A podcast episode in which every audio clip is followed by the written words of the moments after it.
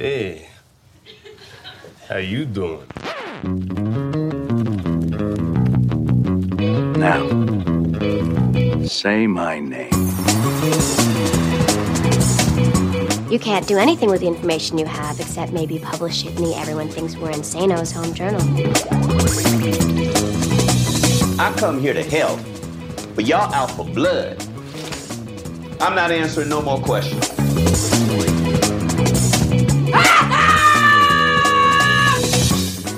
Bonjour à tous et toutes et bienvenue dans l'épisode numéro 58 d'un épisode et j'arrête, le podcast de l'Association française des critiques de séries en partenariat avec Binge Audio. Nous sommes en 2050 et l'ACS a pris le pouvoir en France. Celles et ceux qui n'aiment pas les séries ont été traqués, emprisonnés et forcés de passer leur journée dans une réplique de l'appartement de Friends à apprendre par cœur des répliques des sopranos. Évidemment, ce que je vous raconte est faux, mais peut-être, pourquoi pas, ce synopsis sera-t-il un jour le sujet d'une série dystopique? Next one, next one, next Whoa, one. wait, What? wait, wait, wait. Put it in what? What? That's the last one. En attendant, nous allons parler de celles qui existent déjà, ces dystopies, euh, qui sont de plus en plus nombreuses à éclore sur nos écrans. Et on se demandera, mais pourquoi le futur est-il si flippant? Ici Marie Turcan de Numérama. Mon objectif aujourd'hui, au cours de ces 30 prochaines minutes, sera d'obtenir de mes confrères une définition en une seule phrase de la démocratie, du bonheur et de la bioéthique. J'espère que vous avez bien révisé autour de moi. Asma El Mardi de Brain Damage, salut. Hello Pierre Langlais de Télérama. Salut. Et Alexandre Buyukodabas, est-ce que je le prononce bien Très, Des très bien. Inrocks. Bonjour. Chers auditeurs, il ne vous aura pas échappé que ces derniers temps, le futur, ça fait peur.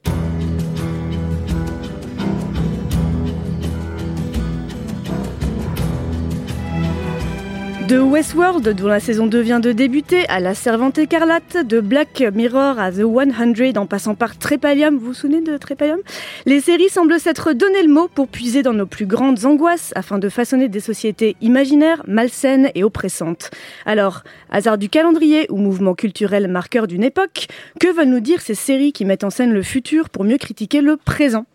On va parler de tout ça évidemment, mais pour commencer, euh, Asma, est-ce que tu pourrais nous donner euh, une définition de la dystopie? Qu'est-ce qui moi. caractérise la dystopie?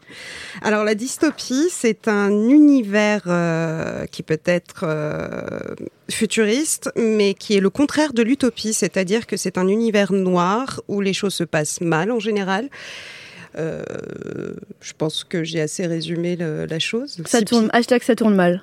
Pierre, est-ce que Oui. tu as une autre caractéristique? Non, c'est un peu ça. C'est euh, une réflexion sur les temps présents en projection dans l'avenir en général. C'est vrai que tu avais raison à de dire que ça se passe souvent dans le futur, pas forcément dans des mondes futuristes.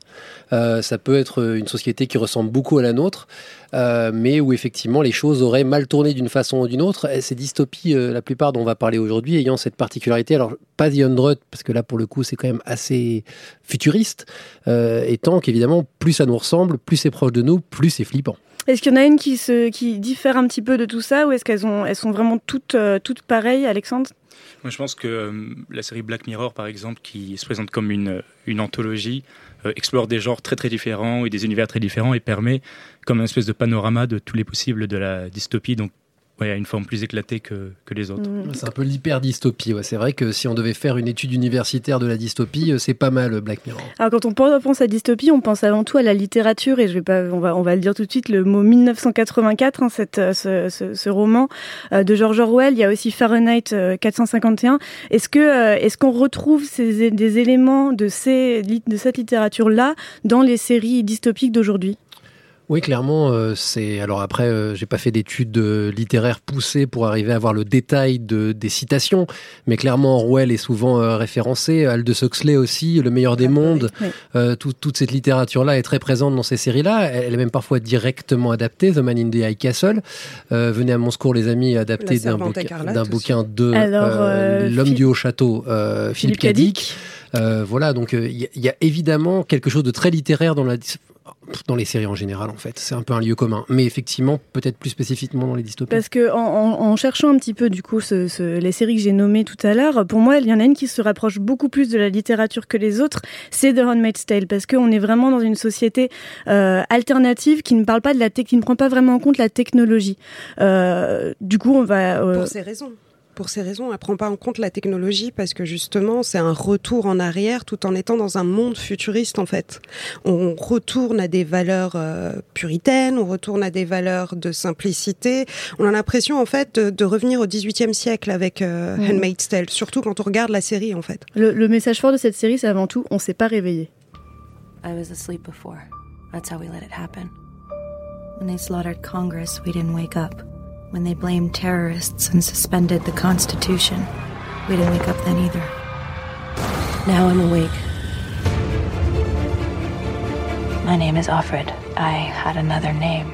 Ladies, I have to let you go. It's the law now. Alors pourquoi, euh, pourquoi la servante écarlate réussit tellement à nous mettre mal à l'aise, Pierre Euh, alors déjà, pour rebondir sur ce que disait Asma, c'est vrai que c'est une des particularités de certaines dystopies, dont La Servante écarlate est la meilleure illustration aujourd'hui, euh, de nous proposer des présents futurs, on va dire ça, parce que ça pourrait être très bien dans le présent. Alors c'est c'est J'appelle tricky- ça le c'est rétro-futuriste. tricky- C'est tricky avec la, Carlante- la, la- la Servante écarlate, parce qu'en plus c'est un bouquin de 85 à la base, donc c'est pour ça aussi que ça fait un peu old school. Euh, excusez pour tous les anglicismes, Euh, mais on est- il y a Into the Badlands aussi qui, est- qui vient, qui vient de reprendre aux États-Unis, qui est une série où, quoi, Into the Badlands? Euh, bah, ça se passe dans le futur, sauf qu'en fait, la société américaine a complètement régressé à l'époque, en gros, euh, des colons et des Il y esclaves. quoi. Aussi Voilà, qui était un euh, peu comme ça. On est, voilà, exactement. Il y, a, il y a ce fantasme que le futur, en étant dys- dystopique, un, va être un retour en arrière. Je crois que c'est l'expression de la peur des conservatismes euh, qui est on ne peut plus euh, crédible aujourd'hui parce qu'on est dans un monde où on a la tentation de la réaction et du retour en arrière et c'est pas pour rien que Trump a été élu Euh, et donc ces séries-là témoignent de ça, c'est de cette trouille que le futur, contrairement à ce que fait Black Mirror, que le futur ce soit pas quelque chose de complexe au sens euh, technologique du terme, mais au contraire un truc complètement rétrograde où on nous retire ce que le, progrès nous a apporté. De toute manière, je trouve qu'il y a toujours eu plusieurs euh, visées ou plusieurs types de dystopie. Il y en a qui travaillent vraiment quelque chose de politique, des angoisses politiques et sociales comme Beyond Bay Tales. Il y en a d'autres qui euh, travaillent la peur de la technologie, de euh, jusqu'où elle pourrait nous amener, voire du devenir de l'humain, euh, de la robotique. On est plus dans les séries comme euh, Westworld ou... Mhm. Et Mais du la- coup, on t'a pas vraiment répondu, Marie, Non, désolé. non, non, mais ce que, euh, ce que- en fait, ce qui est marrant, c'est que tu en as parlé, c'est que le livre La Servante écarlate, il est sorti en 1985. Or, aujourd'hui, on en parle beaucoup, on en, on en parle beaucoup comme euh, une œuvre qui pourrait être totalement contemporaine et comme quelque chose où, Et en- où c'est le, le fait que les gens n'aient pas réagi qui a, qui a permis le basculement dans une dictature. Donc, euh, comment Bah, ça se fait que ce soit toujours pertinent, Asma? C'est, c'est, euh, si tu veux, Handmaid's Tale est arrivé au bon moment parce qu'on est en train de vivre quand même une régression aussi mentale dans, dans notre société en quelque sorte. On, À quel propos on part dans les extrêmes, que tu, que, que tu parles de l'avortement ou d'un retour aux traditions, à la fermeture des, euh, des, euh, des frontières, etc. Il y a une espèce de, d'opinion rétrograde euh, où, par exemple, on ne peut plus rien dire sans qu'une minorité ou, ou- ou Ah, une le- le certaine... On ne peut plus rien dire. Voilà. Est-ce que tu donnes dans le On ne peut plus rien dire Moi, on je vient de recevoir moi, un coup de fil il des grosses têtes qui nous disent pas du tout. Ah, désolé.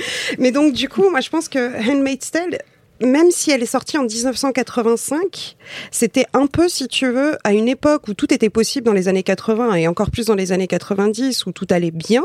C'était un peu comme si elle voyait déjà à l'époque qu'on allait revenir en arrière et qu'on allait commencer à repartir dans des euh, opinions rétrogrades et des visions rétrogrades de, l'humanité ou de la vie en soi. Mais c'est un bouquin qui a de toute façon pas vieilli et je l'ai lu moi entre la saison 1 et la saison 2 euh, à quelques petits détails près euh, de technologie notamment. Il est toujours extrêmement d'actualité. Il y a eu un film en 90 dans un premier temps et la série a pas eu beaucoup d'efforts à faire pour que ça soit toujours crédible. Euh, et ce qui est intéressant dans, ce- dans cette expression que t'employais Marie de on ne s'est pas réveillé, c'est que la dystopie c'est un cauchemar Euh, et que quand Offred dit on ne s'est pas réveillé, c'est justement on n'a pas vu ce cauchemar arriver, on était ailleurs. Euh, et, et évidemment, euh, c'est quelque chose qui aujourd'hui euh, parle au, au- appelle, c'est euh, appelle le téléspectateur à réagir. C'est ce que j'allais dire. Est-ce que le On ne s'est pas réveillé, c'est pas justement une mise en garde? Oui, c'est ce que les Américains appellent un cautionary tale, c'est-à-dire vraiment une histoire qu'on est censé regarder. Alors en passant un bon moment, parce que c'est un divertissement aussi, sauf que The Handmaid's Tale c'est quand même un moment très pénible, mais d'un point de vue critique c'est un bon moment, Euh, et, et- et qu'on on est censé à la sortie se dire merde, il y a quelque chose qui va pas. Et c'est pas pour rien que cette série a été récupérée, au bon sens du terme, par les marches des femmes, par tous les mouvements actuels, par Hillary Clinton en personne qui a fait un grand discours pour le pla- planning familial en citant directement, d'ailleurs mal, je crois, que c'est pas une vraie citation qu'elle a citée, mais c'est pas grave, The Handmaid's Tale. C'est devenu un véritable symbole cette série. Les robes ont été récupérées, etc. Et donc évi- évi- évidemment, c'est une série euh, sonnette d'alarme. Il y a un élément qui est, euh, qui est, qui est proche de 1984, c'est dans la novlangue également. On a, on, a, on a un langage qui était un peu particulier, je vois Aspa hocher de la tête, donc elle va me contredire dans un moment. Euh, dans dans Handmaid's Tale, il y a vraiment euh, ces, ces personnes qui se répètent euh, Blessed be the fruit, Under his eye. Bla- Et c'est une the espèce- May the Lord open, etc. Moi, pour moi, c'est juste des citations des, des écritures saintes, en fait. C'est pour rappeler. Oui, mais le langage conditionne la, la pensée. Je suis complètement d'accord, mais c'est juste les- la manière dont c'est écrit dans la Bible. En fait, ils ont pris des citations et ils les ont mises en avant comme euh, on le ferait euh, euh, dans la religion musulmane ou judaïque. On dirait euh, salam alaikum ou ce que tu veux. Ou il y a des, c'est des idiomes en fait, c'est des phrases qui vont te permettre de conditionner les gens dans la vision religieuse en fait de ceux qui ont pris le pouvoir dans cette dans cette dystopie là. Je trouve que la, la novlangue dans euh, The Handmaid's Tale, elle n'a pas non plus le même pouvoir de transformation des esprits que dans le livre de George Orwell, par exemple, où là, il y a tout un langage complet qui est inventé et où les gens euh, ne, ne peuvent plus euh, différencier Mm. euh, deux doigts de cinq doigts, par exemple, ou euh, amour de guerre. Non, mais on, Là, on classe même les où- gens. euh, pardon, on, on classe aussi, on classe quand même les gens en fonction de, de certains, de, de leur catégorie sociale, de Bien leur sûr. travail, qui ont des noms différents. On a quand même les Martha, les servantes, les. Bien sûr, mis à part l'abolition du nom, pardon. Vas-y, avec- j'allais dire dans, dans le bouquin, il y a, et c'est la série l'a un peu laissé, mais il y a quand même, il y a quand même une sorte de novlangue,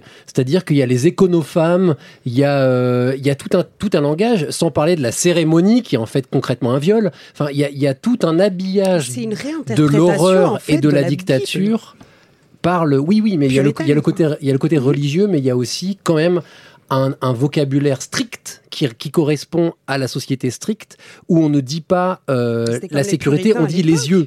Voilà, il y y a quand même un habillage. Puritain au 16e, 17e siècle, c'était extrêmement strict et c'était basé justement sur des citations, comme on dit en anglais, de scriptures, en fait, de, de- de- d'écritures saintes qu'ils mettaient, euh, euh, qu'ils usaient au quotidien pour justifier en fait leur. leur euh, Je bug. du coup, le- Voilà. la- Leur méfait. La, Leur- la- merci. La Bible est une dystopie. Pas spécialement.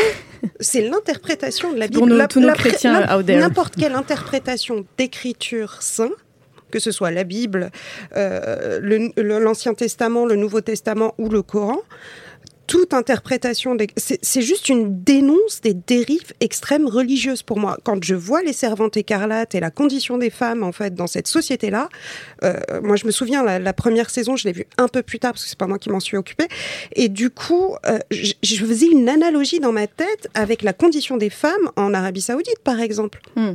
Pour moi, la robe, c'est quasiment exactement la même chose. C'est la même chose que les robes des bonnes sœurs à l'époque puritaine.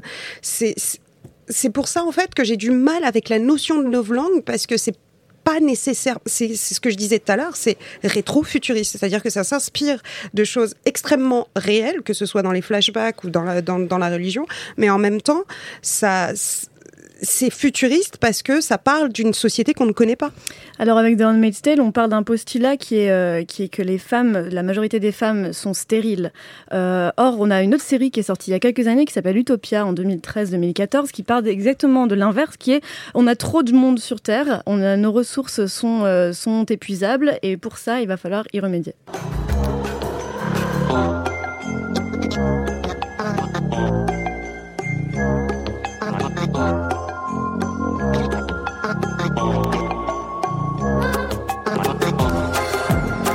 Certains d'entre vous auront reconnu le générique d'Utopia, la série complètement jouissive et dérangeante de Channel 4 qui a été diffusée donc entre 2013 et 2014. Utopia, c'est l'histoire de personnages lambda embourbés dans une conspiration à grande échelle qui part d'un postulat il y a trop d'êtres humains sur Terre. Donc, euh, une organisation spéciale a décidé d'empoisonner entre 90 et 95% de la population pour la rendre stérile. Est-ce que, Pierre, tu Alors, as l'air de j'allais bugger juste dire complètement spoiler alerte quand même, parce qu'on l'a Ouais, pas alors tout la de série, suite, elle hein. date de Ah oui, oui. 2013, Non, non, on va se sûr. calmer maintenant. Mais- de toute façon, c'est pas, ça qui, Spoiler ga- alert c'est quand pas ça même. qui gâche la série. C'est Alors sûr. comment est-ce que, comment vous, euh, je sais pas si tout le monde a vu Utopia autour de cette table, mais comme on parle de dystopie, c'est c'est quand même une série dont on, pou- dont on est obligé de parler. Euh, pourquoi ce nom, à votre avis, Alexandre? Moi, ce que je trouve très très fort dans Utopia, c'est que le, contrairement à une dystopie comme euh, The Handmaid's Tales, le mal avance vraiment de manière hyper cachée, en fait, hyper dissimulée. Et la société dans laquelle les personnages évoluent, même si elle est filmée de manière très pop, très colorée, avec des giclées comme ça d'ultra-violence, euh, elle travaille vraiment un mal euh, insidieux euh, qu'on qu'on dévoile petit à petit. Et c'est pour ça que tu parlais de, que Pierre parlait de spoiler aussi. Voilà, aussi. ça joue sur euh, le conspirationnisme contemporain, euh, sur les théories du complot, sur... euh, Ouais, là pour le coup, on est, on est presque. J'aurais pas mis, j'aurais presque pas pensé à Utopia en fait pour parler Bah, de C'est vrai que moi j'y ai pensé, j'y l'ai mis dedans parce qu'aussi elle a le nom d'Utopia et, Oui. euh, et du coup euh, appelle Et quand même un petit peu à la, à et, d'ailleurs, euh, je évidemment ne ferai pas l'avocat du diable si facilement, mais la réflexion qui est posée et qui est menée par des sacrés vilains dans la série, elle est une réflexion concrète, euh, mais qui a le mérite euh, d'être posée. Enfin, c'est-à-dire que la surpopulation, c'est un vrai problème. Et alors, évidemment, la, la solution que proposent les méchants dans la série est un petit peu radicale, euh, mais C'est pas la seule série mais qui l'a c'est- proposé. euh, ouais, voilà, et c'est intéressant. Avengers. Pardon. C'est- c'est- On vient de voir le- Spoiler, spoiler. C'est- C'est c'est ça qui est intéressant dans les dystopies, c'est de poser des questions. Euh, c'est des séries qui, euh, quelle que soit leur violence, ou le côté extrême, le côté futuriste, décalé, etc., on est censé. C'est ce que c'est ce que Black Mirror fait très bien ou faisait très bien en tout cas, et que The Handmaid's Tale fait très bien, c'est qu'on est censé à la, cha- à la fin de chaque épisode être en mode waouh, ok, euh, qu'est-ce qui vient de se passer?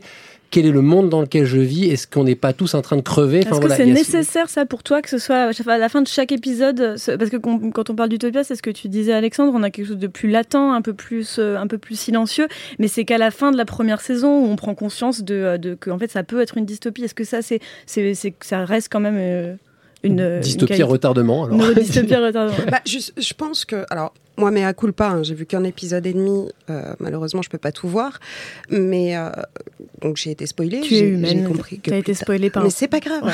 c'est pas grave. Le spoiler, c'est pas le mal. Mais euh, ce- je trouve que c'est pas plus mal parce que justement, ça donne un peu plus de réalisme et de résonance vis-à-vis, tu vois, de notre réalité. C'est-à-dire qu'on est là, on regarde une série, on n'a pas l'impression, en fait, qu'on pense que c'est juste la théorie du complot, Mm. qu'il y a des gens, en fait, qui cherchent un comic book, machin, etc. On pense que c'est hyper light, même si c'est un peu gore parfois. Euh, on comprend pas trop les enjeux très très vite. Et en fait, à la fin, on se prend une claque qui te dit, bah voilà, en fait, tu pensais que c'était ça, mais pas du tout. Tu vas réfléchir sur ce qui se passe vraiment, en fait, dans ta, sur, dans le monde, sur ta planète, quoi. À l'heure où on parle de développement durable, d'économie de ressources, de nouvelles euh, manières de s'alimenter euh, avec euh, les insectes, etc. C'est une bonne manière de, de, de parler de ça, alors qu'on n'en parle pas assez dans les, dans, dans, entre nous, en fait. Donc là, on s'empare d'un sujet de, de, société pour, pour amener vraiment le débat dans notre présent. On n'est pas que dans l'histoire. Est-ce que toutes les dystopies, pour vous, doivent faire réfléchir? Bah, Bah, ouais, ça me paraît. euh, Non, mais ça me paraît être important, mais pas nécessairement réfléchir sur notre présent pour le coup. Si on en revient à The Man in the High Castle, c'est plutôt pour nous faire réfléchir sur le passé. Est-ce que d'ailleurs Occupy de la série d'Arte est pas Oui. une forme de dystopie? Si très certainement, c'en est une. peux refaire le pitch vite fait C'est la Euh, Russie qui, a, la- qui a alors la. Norvège qui décide de, pour des raisons écologiques d'arrêter de produire du pétrole et la Russie avec mandat de, De de l'Europe. euh, pour- occupe littéralement la Norvège pour Ouais. la forcer à contraindre à produire du gaz et, et du pétrole. Donc euh, écologique et réflexion alors ça très présente Politique. et politiquement réflexion sur le passé puisqu'on a finalement une mise en abîme de la résistance euh, qui est valable aussi bien pour la Seconde Guerre mondiale que pour d'autres conflits armés d'ailleurs beaucoup plus récents. La servante, éca- Pardon, la servante écarlate, c'est- c'est- tu disais que c'était pas une réflexion euh, sur le présent pour toi? Ah si complètement. D'accord. Ah oui, je, je- je Tu peux revenais pas en dire que c'est pas une Enfin, réflexion. moi, je sur dis le pas. présent. C'était. Mais c'est peut-être une réflexion sur le présent, le passé, enfin sur sur sur Enfin, le. c'est le- c'est un le- signal d'alarme quand tu vois les nanas, euh, enfin les manifestants se prendre des des des, euh, des coups de fusil. Tu te dis mais on n'est pas loin de ça en fait. Mais on n'est pas, pas loin de ça, on est dedans en fait. Mais de toute façon, les créateurs Bon, de The Honest de la série télé répètent encore, encore et encore. Il n'y a rien qui n'existe pas dans The Handmaid's Tale. Rien de ce qui ne se passe dans The Handmaid's Tale la série n'est pas inspiré en d'une fait. façon ou d'une autre du pire de l'humanité en fait. Voilà. Mais il n'y a pas de pure création, sinon ils disent sinon c'est de la pornographie et on veut pas en faire. Alexandre sur, Uto- euh, sur Occupied. euh, Non, après tu parlais de, je voulais revenir vite fait sur euh, The Man in the High Castle, où là où on touche aussi à la différence entre la dystopie et l'Uchronie. Est-ce que Cette tu manière peux de, dire voilà, euh, de- le, le pitch de, euh, de Man in the High Castle Alors, dans très, The Man in the High Castle, on imagine que euh, l'Allemagne nazie a gagné euh, la Seconde Guerre mondiale, a envahi les États-Unis avec le Japon. Et euh, voilà, on est dans les années euh, 60 et un groupe de résistants essaie de sécuriser des fichiers. Euh, C'est vrai que c'est plus une uchronie, t'as raison. voilà, et finalement, euh, je trouve qu'il y a une part fictionnelle plus importante, qu'il y a quand même une distance avec le spectateur, euh, qui n'est pas la même dans les, les dystopies. euh. Moi, je trouve que. The Man in the High Castle est beaucoup plus euh, difficile à regarder, par exemple, que Handmaid's Tale, qui est pourtant filmé de manière à t'angoisser, parce que elle joue sur, euh, sur ce qui aurait pu se passer, en fait. Sur un, un- un- une Ouais, réalité qu'on euh, aurait pu est-ce qu'on n'est avoir. pas un peu loin Est-ce qu'on est quand même pas un peu plus loin de notre réalité? Moi, je, je, je ressens Bah, exactement l'inverse de ce que tu dis. Bah, quand on connaît le massacre nazi et quand on sait ce qui s'est passé, se dire que ça aurait pu continuer, Hmm. Euh, qu'on n'ait pas eu cette coalition euh, de forces armées internationales pour essayer de défaire justement euh, le mal, parce que le, le- nazisme, faut dire ce que c'est, hein, c'est le mal. Je On pense. s'opposera pas sur ce point, je pense. Voilà.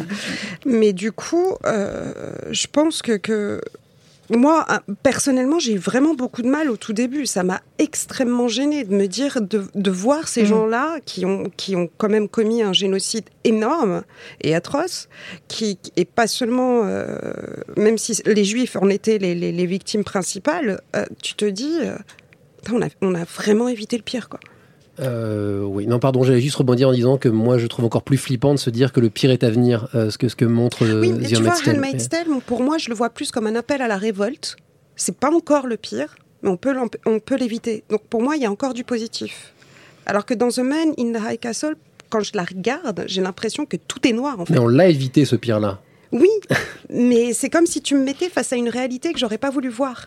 Alors, il y a- il y, a une autre série dont on n'a pas beaucoup parlé, où on l'a juste mentionné, je pense que vous la connaissez, elle s'appelle Black Mirror. Nous vivons dans un monde où nous sommes tous complètement centrés sur nous-mêmes.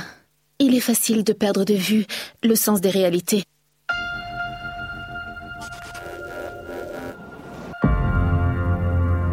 Il est important que vous compreniez que ce test implique une petite procédure médicale. Pour un jeu vidéo? J'ai toujours été du genre à vivre dans le présent et voilà que je me prends le futur en pleine gueule. Voilà, désolé, hein, j'ai mis la version française parce que je voulais vraiment me foutre de leur gueule. mais, globalement, bon, Black Mirror a quand même changé beaucoup de choses dans, le, dans la représentation de la dystopie du monde, euh, du monde qui peut basculer en un instant. Euh, en revanche, en, comparaison avec La Servante écarlate, là, on parle beaucoup plus de technologie, euh, à part peut-être le premier épisode avec le, fameux cochon, qui est devenu une célébrité en son pays. Est-ce que Black Mirror est plus une dystopie sur la technologie ou sur les humains? Les deux, ma générale.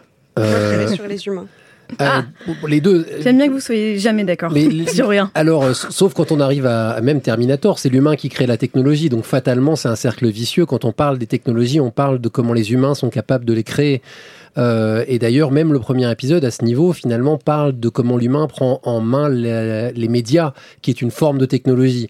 Euh, donc, il y a- Mais il y a- pas une dérive futuriste d'un Voilà. objet qu'on ne connaît pas. Exactement, c'est vrai que c'est ça la différence, euh, mais c'est vrai que on, on est tout le temps ramené à se dire voilà c'est une histoire de technologie, euh, c'est une histoire de relation humaine à la technologie et c'est ce- souvent ce qui est le plus flippant, c'est de se rendre compte comment les personnages se laissent prendre, euh, se laissent euh, embrigader dans cette technologie. Un peu de la même façon que, regarde, euh, sur cette table devant nous, on a tous nos téléphones portables posés, là, qui clignotent dans tous les sens presque tous. Euh, et donc, on a cette dépendance là qui n'existait pas il y a 10 ans. Euh, et qu'est-ce que ça pourra être dans 5 ans? Ça sera sans doute bien pire. Pourquoi la technologie fait si peur, Alexandre? Euh, la technologie fait peur d'abord parce que euh, elle se prolifère, à mon avis, en tout cas ces dernières années, de manière euh, croissante, euh, notamment les écrans. Enfin, Black Mirror, ça parle de, ça représente l'écran noir de la télévision, du téléphone portable. Et euh, oui, effectivement, elle fait peur dans ce qu'elle fait devenir à l'humain. Je pense que l'humain se dit qu'à force d'être euh, greffé de technologie, euh, d'être accompagné d'écrans, il va peut-être finir par perdre son humanité, peut-être par devenir une machine.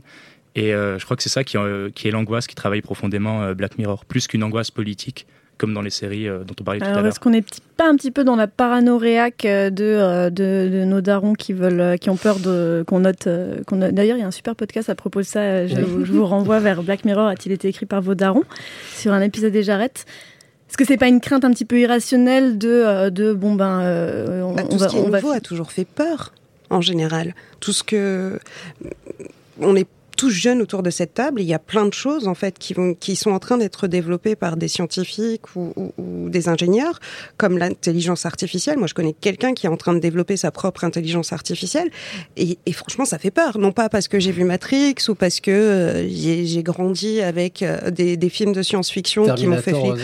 Terminator, tu vois.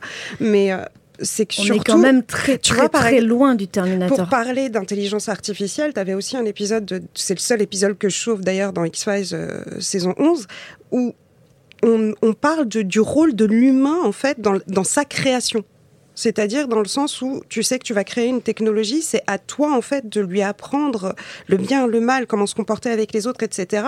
Et Black Mirror fait très bien ça aussi, Euh, surtout sur tout ce qui est intelligence artificielle, clonage, etc., qui sont vraiment des technologies qu'on est en train de développer, mais sans qu'on en parle en fait. Il y a Mhm. très peu d'articles qui parlent de ça, il y a très peu de débats autour justement Il y a de... quand même pas mal d'articles qui parlent de la responsabilité des, des, Oui, des mais tout ce qui est biomédecine, le- tout ce qui est biotechnologie, enfin, j'ai lu récemment dans un au hasard d'internet, j'ai lu un, un article qui parlait de, de, de- de création de vertèbres métalliques en fait, Mhm. et mais qui seraient en plus connectées à ton portable ou machin ou ceci ou cela, et tu sais pas comment on pourrait dériver cette technologie-là. Ah, je suis sûre que ce dans Grey's Anatomy, elles font déjà le café, hein, les vertèbres. Tout a déjà été.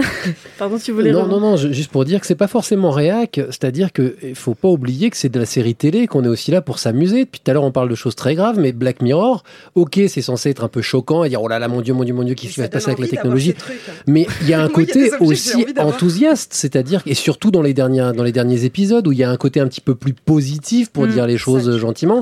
Mais mais c'est pas forcément réac, c'est-à-dire que c'est aussi fantasmons, fantasmons la technologie. Et c'est vrai qu'au début de Black Mirror, c'était ok, on fantasme des trucs extraordinaires, presque la vie éternelle. Et badaboum, ça nous revient dans la poire. Mais on a déjà fait Sauf dans que, le cinéma. hein. et sauf que là, euh, Black Mirror est en train aussi d'expérimenter. Et qu'est-ce que ça donnerait si on imaginait des trucs complètement dingues, mais que euh, ça n'en venait pas forcément à la gueule et que ça pouvait devenir quelque chose de plus positif. Et c'est vrai que quand on parle de dystopie, on parle tout le temps de, euh, du côté obscur de la force, mais il n'y a pas forcément que ça dans une série comme Black Mirror. Il y a une cas. série qui va pas nous aider à être positif, c'est Westworld qui vient de donc la saison 2 est en cours en ce moment. On est là dans quelque chose dans un monde futuriste où les euh, où des hommes ont créé un parc euh, de type western avec euh, bourré de robots qui nous ressemblent dans lesquels euh, les, hommes sont sont enclins à, faire exactement ce qu'ils veulent à ces robots et du coup décupler un peu les, passions les plus profondes et les plus malsaines. Celle-là aussi c'est une dystopie qui est vraiment sombre. On n'est pas du tout dans, quelque chose qui fait rigoler comme dit Pierre. Est-ce que est-ce que Westworld se différencie des autres séries? Ce que je trouve très très fort dans Westworld, c'est que déjà elle repart d'un film euh, qui s'appelle Monde Oui. Ouest. Je sais plus exactement quand il est sorti. Dans les années 4, 70, 80, 80, 70, C'était c'est pas réussi. Hein. Ouh là là. Ouais, je l'ai regardé, c'est, c'est- qui est plus une comédie d'ailleurs, enfin, qui est beaucoup plus drôle que la série. ouais. Et ce qui est très très fort, c'est qu'en fait, en se mettant comme ça dans un, un enrobage un petit peu vintage, euh, avec ce côté western et tout, je trouve que la série arrive vraiment à agréger plein plein d'angoisses du monde contemporain. Il y a à la fois, bien sûr, euh, les On régimes. ne voit euh, jamais en plus le monde bien contemporain. sûr. On le voit quasiment qui est- jamais. bah, il va y avoir tout ce qui est euh, bon, bah, du régime fasciste, notamment, on ne spoil pas trop, mais dans la deuxième saison, il y a aussi tout un rapport à la société du spectacle. euh, il y a un rapport, euh, il y a des Au questionnements fantasme au fantasme, il y a des Mhm. questionnements sur l'éthique, sur euh, encore une fois la limite de la conscience humaine, ou à partir de quand un robot peut-il être Ou à considéré partir de quand un être humain sombre dans le, le- le- le mal incontesté et incontestable quoi. Mais je trouve voilà que cette société fait comme un, une espèce de. Ben, elle crée comme un parc d'attractions dans lesquelles elle fait résonner vraiment des tas d'angoisses contemporaines. euh, Toutes les Et- déviances et- mais ce qu'on mais ce qu'on doit pas oublier et c'est là je reviens pas à dire que c'est fun etc c'est que quand même c'est un parc d'attractions. Et c'est ça qui est intéressant dans Westworld. Aussi c'est un bon après on y trouve ab- absolument tout ce qu'on veut dans Westworld. C'est un miroir où on peut retrouver à- en fouillant un peu on trouve toutes les grandes thématiques et métaphysiques manger et à boire et à manger. C'est vrai qu'il y en a il y en a pour tous les il y en a pour tout le monde. Euh, ceci étant dit ce qui est intéressant, c'est que c'est quand même censé, au départ, être un truc positif. C'est-à-dire que ce parc, ce parc, il n'a pas nécessairement été créé pour être un gros défouloir pour que les gens viennent buter tout ce qui bouge. C'est les C'est- humains qui l'ont rendu comme C'est ça. les humains qui très vite, Et la firme aussi qui très tient ce vite, parc. on voilà et on comprend dans la saison 2 que finalement il y a, il y a des levels quoi. C'est-à-dire qu'il y a des niveaux de violence et que ce qu'on croyait être le pire, le western, c'est pas c'est nécessairement surtout, le pire. Moi, ce que je retiens de- de- des épisodes qu'on a vus de la saison 2 sans spoiler, c'est que euh, pour moi, le parc, c'est l'enrobage en fait. C'est la coquille de quelque chose de beaucoup plus profond. C'est-à-dire que euh, les concepteurs du parc, l'entreprise qui a conceptualisé le parc, et si on y réfléchit, on peut faire une grosse analogie sur Apple, sur Google, sur toutes ces gros mastodontes euh, commerciaux et du e-commerce ou de l'internet ou du digital ou du numérique ou tout ce que tu veux, ont des enjeux beaucoup plus euh, lucratif et capitaliste que juste divertir en fait les gens qui viennent dans ces parcs-là ou leur donner euh, les moyens de, de, de s'amuser et faire tout ce qu'ils ne feraient pas dans la société. Tu penses que Mark Zuckerberg veut qu'on aille tuer des gens dans un Non, mais je te parle parc pas nécessairement de Facebook, mais quand tu sais que tu as des firmes comme Google qui sont en train de développer des intelligences artificielles et qui en plus, en même temps, euh, tu as Apple à côté qui récupère toutes les données via, via ton téléphone euh, sur ta santé, sur tes, tes pulsations cardiaques, etc. Et les gens lui donnent ces informations euh, sans, sans problème. Du coup, tu te dis, qu'est-ce qu'ils vont faire avec ces données? Est-ce qu'ils ne ça vont pas faire... euh, Ça alerte Ça aussi alerte, sur, le, oui. sur les entreprises, pas que sur, euh, sur Bah, plus- pour moi, c'est l'équivalent de ces entreprises de, de, de notre société qui euh, se permettent de développer des choses sans nous en parler et qui en même temps, en fait, te, te mettent un- une belle coquille de parettes, de technologie, de machin, de tout ce que tu veux, fun. Mais au final, derrière, leurs intérêts ne sont pas si pacifiques que ça. Alors ceci étant dit, c'est un classique de la dystopie et de la série de science-fiction négative en général. La grande entreprise, euh, je pense à, à Resident Evil, à toutes ces à toutes ces histoires-là, euh, où on se retrouve le grand méchant, même euh, euh, oh là là, du coup ça me revient plus.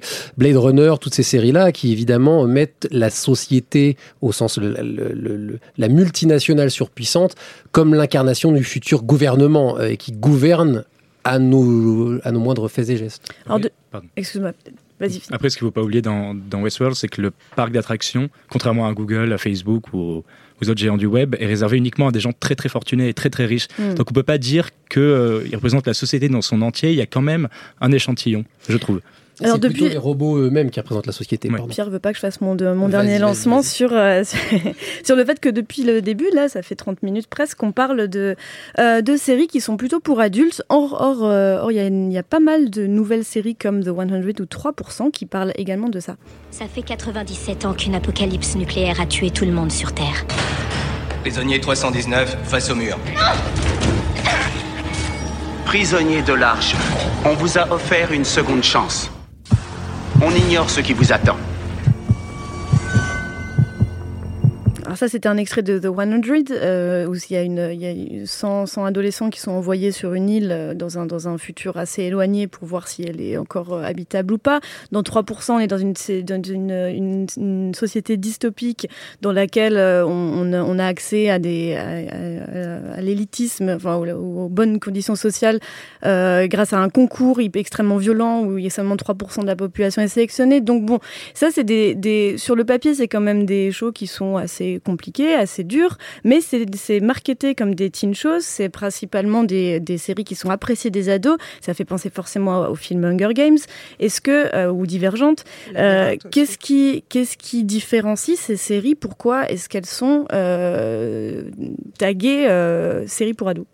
Euh, elles sont taguées série par ado d'abord parce que ces héros sont des ados. Euh, c'est la c'est la base vraiment de ces histoires là et alors euh, là encore on va revenir à la littérature. Sa Majesté des mouches qui est vraiment la référence absolue de ces séries là qui qui sont des histoires autant de société que d'apprentissage de je deviens un adulte. Et évidemment, ça rajoute un enjeu supplémentaire. Donc normalement, ces séries-là devraient être plus intéressantes encore. Parce que non seulement ça questionne l'état de la société, mais ça questionne aussi la construction de la société, littéralement, à travers ces jeunes héros qui vont apprendre à vivre. Et qu'est-ce qu'ils vont choisir? La solidarité? S'aider les uns les autres, apprendre que devenir citoyen, littéralement, c'est participer et aider son prochain, ou est-ce qu'ils vont en avoir affaire qu'à leur gueule et ils vont s'entretuer? Et le grand enjeu de ces séries-là, alors qui ensuite partent dans des délires scénaristiques souvent difficiles à suivre, Oh, si peu. voilà, euh, en même temps, c'est ce qu'a fait Lost en son temps, donc on lui reproche pas forcément. Moi, je ne lui reproche pas, n'est-ce pas, Asma? Et, euh, et ben c'est c'est ça le, le- gratuit, c'est gratuit. Non, mais il, il arrive pas à avaler le fait que je trouve que Lost est une arnaque. Mais ça, ça ne tient qu'à moi. Tu- Ah, on, a, on a perdu Asma. Alexandre, pour...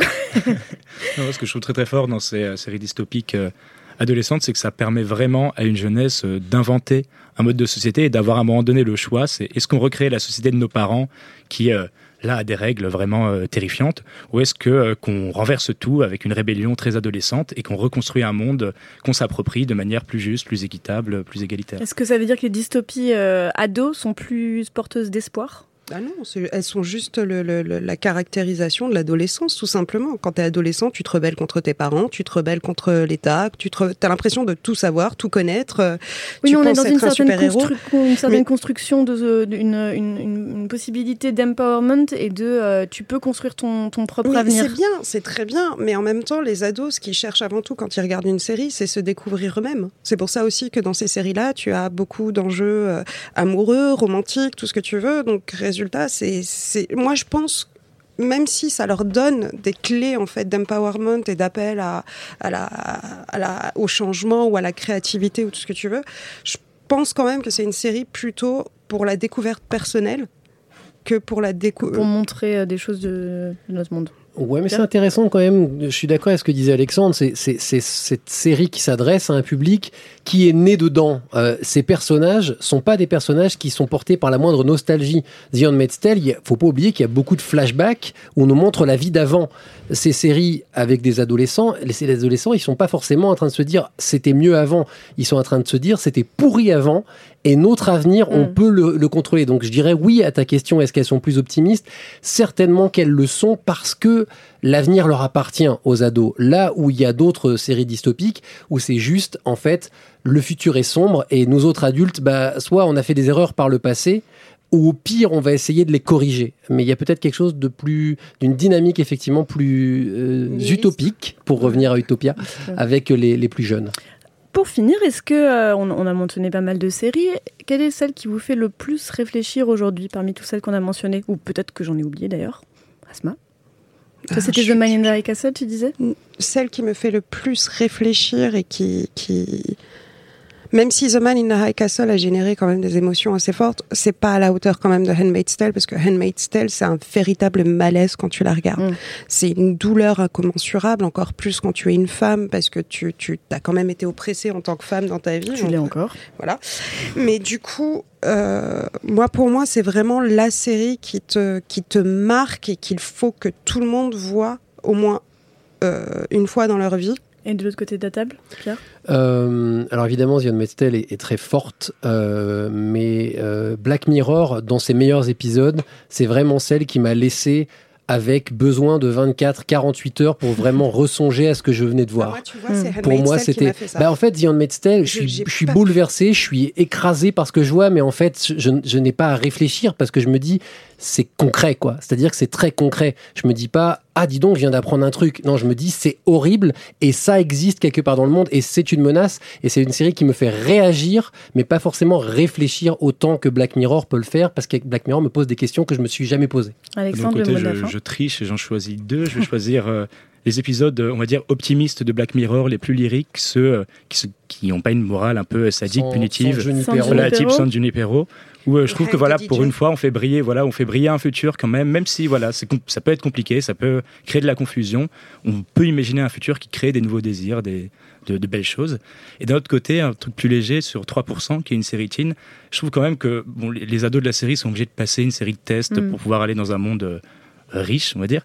Et euh, je trouve que la manière, euh, la clarté avec laquelle ces tests reproduisent tout, euh, tous les codes du monde de l'entreprise, tous les codes de la société capitaliste d'aujourd'hui, euh, l'individualisme, Mhm. l'affrontement de chacun, la triche, je trouve à la fois très clair, plus clair que dans Westworld ou d'autres, et très très simple. Juste pour préciser que c'est une série brésilienne. hein. Je sais pas si on l'a dit, mais Exact. du coup, c'est un- une autre société qui est pas forcément la nôtre, euh, mais qui finalement ressemble beaucoup à la nôtre, mais avec d'autres codes peut-être. Un épisode et j'arrête, c'est déjà fini pour cette semaine, mais ne vous inquiétez pas, le podcast tournera en boucle dans vos casques de réalité virtuelle lorsque la CS aura déclaré que la France n'est plus une république mais une séricratie. Merci à Asma El Mardi de Brain Damage, Pierre Langlais de Télérama et Alexandre Buyuko d'Abbas des Inrocks d'avoir tenté de percer le mystère de notre fascination pour la dystopie. Rendez-vous la semaine prochaine avec une émission consacrée aux hits surprises, ces séries qu'on n'avait pas vu venir comme, allez, au pif, La Casa des Papel. Ça vous dit quelque chose? En attendant, pour ne rien manquer de l'actu de la CS et d'un épisode et j'arrête, suivez-nous sur Facebook et sur Twitter. Parfois, on est plutôt cool. À la semaine prochaine. One, next one, next one, next Whoa, one. wait, one, wait, wait, wait. Put it in what? What? That's the last one.